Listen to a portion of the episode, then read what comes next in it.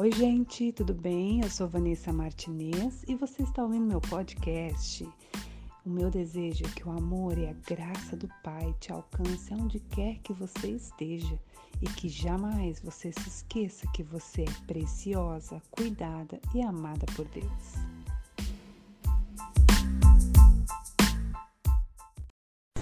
Gente, hoje o meu devocional foi assim poderoso e eu quero compartilhar com vocês. É de extrema importância nós refletirmos é, na palavra, nesse guia de vida que é a Bíblia, sobre o domínio da nossa língua.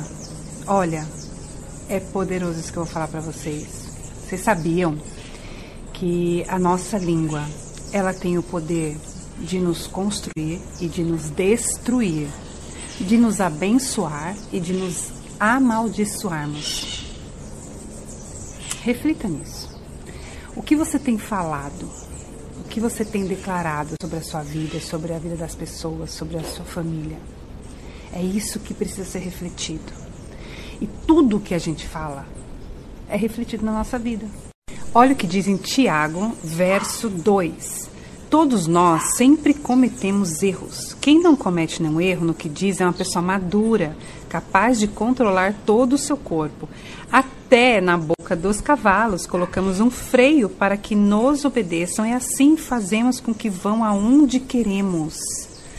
Continuando, olha o verso 6. A língua é um fogo. Ela é um mundo de maldade, ocupa o seu lugar no nosso corpo e espalha o mal em todo o nosso ser. Verso 9. Usamos a língua tanto para agradecer ao Senhor e Pai, como para amaldiçoar as pessoas que foram criadas parecidas com Deus. Da mesma boca saem palavras tanto de agradecimento como de maldição. É isso que eu falei no começo desse vídeo. Como você tem agido no seu dia a dia? Você tem falado coisas boas para sua família, para você próprio? Porque muitos de nós Acordamos às vezes murmurando, reclamando, xingando. Gente, as palavras é muito poderosa.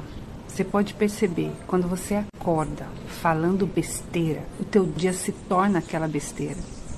Agora, analisa, quando você acorda já pensando coisa boa, já falando coisa boa, mesmo que a realidade não seja o seu dia é mais leve, o seu dia é mais tranquilo, você consegue superar esse dia. Porque eu costumo dizer assim que cada dia a gente mata um leão, né? A gente tem as nossas lutas, as lutas na família, no trabalho, nos relacionamentos. Então, não é fácil, mas podemos tornar esse dia melhor. Bom, o conselho aqui, gente, baseado na Bíblia, né, que eu falo que esse é o guia para a vida, porque tudo tem aqui, tudo tem para você lidar com o dia a dia.